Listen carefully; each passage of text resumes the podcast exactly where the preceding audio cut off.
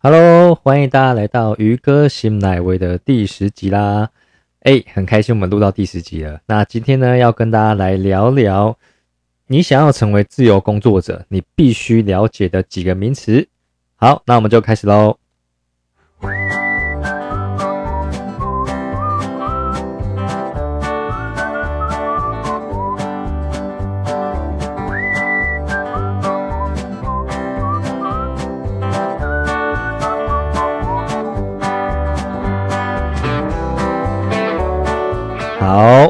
那我们就用十分钟来跟大家聊聊这一些名词，因为我知道很多人可能都听过，但是你可能没有仔细聊过、了解过。那没有关系，我们透过很简短的时间，让你呢可以迅速的就去了解。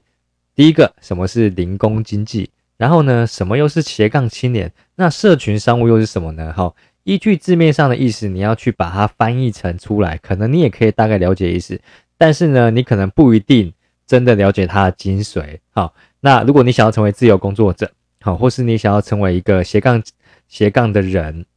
那应该讲说你想要成为一个数位游牧民族的话呢，你一定要了解这几个名词，好，对你带来的意义是什么？哈，那我只是挑几个可能比较重要的，让大家去了解，也可能是未来的趋势。哦，这个呢，很多商业周刊啊，或是一些杂志。都有在讲这一些名词，好，如果你还不知道，你一定要现在马上了解。好，那马上进入主题，第一个呢就是我们的零工经济。零工经济呢，大家应该都听过打零工嘛，哦，就是我们学生时期或是我们在呃一毕业的时候，可能会先打个零工赚点零钱。可是这边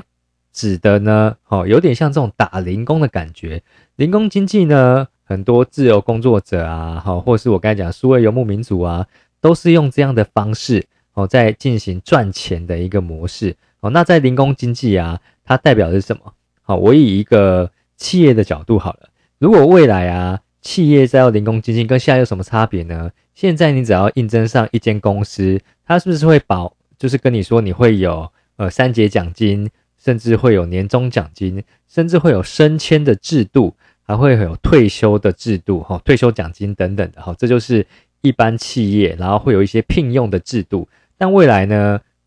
有可能会发展成零工经济哦，因为这个模式哦，会让企业还有你自己更弹性。因为现在很多人都在想说，哈，我不太想要被一间企业绑一生呢，我就想要让我自己的专业，我可以去接我自己想要做的案子，或是做我自己想要做的一个工作，可能是一个专案，哦，这个呢，让我在挑选工作可能更弹性。那第一个哦，企业可能可以在用人上很弹性，因为啊，它可能就是一个专案，它需要呃，我可能需要营造的人才，我就外包给营造的人；我可能需要设计的人才，我就外包给设计的人。可是呢，我不用每个月付薪水给营造和设计的人，所以他在用人更弹性，而且哦，他可以省下很多我刚才讲的员工福利、哦办公室的空间、员工培训等等的，他可以省下这一些钱，然后呢？他不需要在平时啊为这一些专家支付高额的工资。那以一个我如果要工作的人来讲哦，我想要自由自在工作，我可以弹性的去找寻我想要接的专案，而不会呢就是你看在上班的时候，你你做哪个工作是不是你没办法自己挑？上面的人呢他要你做什么工作，你基本上你只能去做，对吧？哈，那如果他今天要跟你说就是。哎，这个工作你可能没有很擅长，但是呢，我希望你可以学习。哎，你也要去学习，这样有没有超没效率的？所以呢，零工经济呢就解决这个状况哈，它打破了大家觉得我要被企业绑住的思维，然后呢，取得了一个双赢的状况。企业呢，它可以更弹性，然后呢，你是工作的人呢，你也可以很开心的去做你想要做的事情哈。这是第一个零工经济，好，那是不是很适合我们自由工作者和数位游牧民族啊？好。那再来呢？第二个名词呢，就是斜杠青年啦。哈，那当然不一定要青年啦，那只是很多很多青年他比较可以接受这样的一个方式。哈，那很多人以为哦，斜杠青年哦，就是我兼了很多份工作，所以我就斜杠类许嘛，就是一直做很多很多工作，然后我有很多身份。比如说有人说我早上在在那个行做行政工作，那晚上我去 Seven 打工。哎，我斜杠哈，他不不是这样的一个概念，不是说你兼了很多份差，你就是一个斜杠青年。而是哦，就是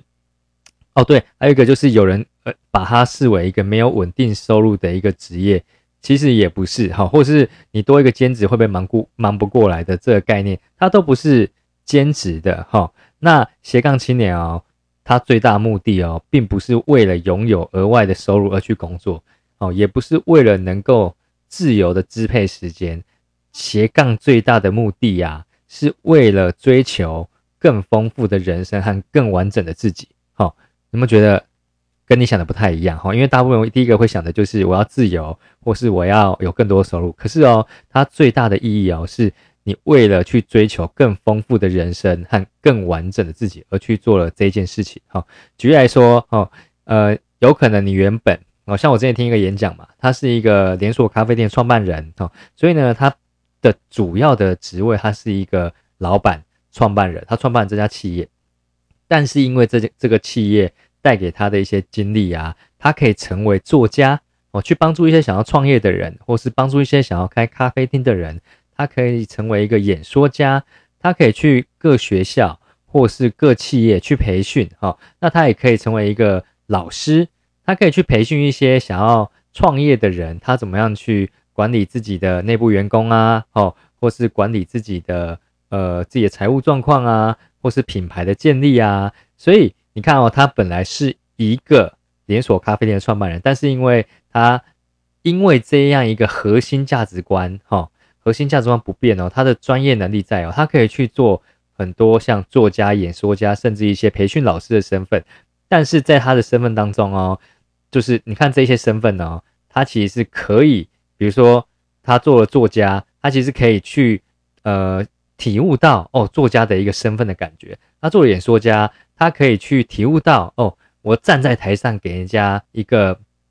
不同想法，跟给人家激励，甚至改变人家一生的那个演说家的感觉，或是一对一的私人教练，我培训你，我让你想要成为你想要的人。那这个呢，就是我都是用我原本的经验跟我核心的理念去带给你。那一来哦，我虽然做了很多种职业，可是我是透过我自己原本的核心专业的价值去追求更丰富的人生，所以你会发现哦，现在越来越多人哦在做那个斜杠青年，哈，那你会发现这个观念基本上是越来越多人可以接受的。那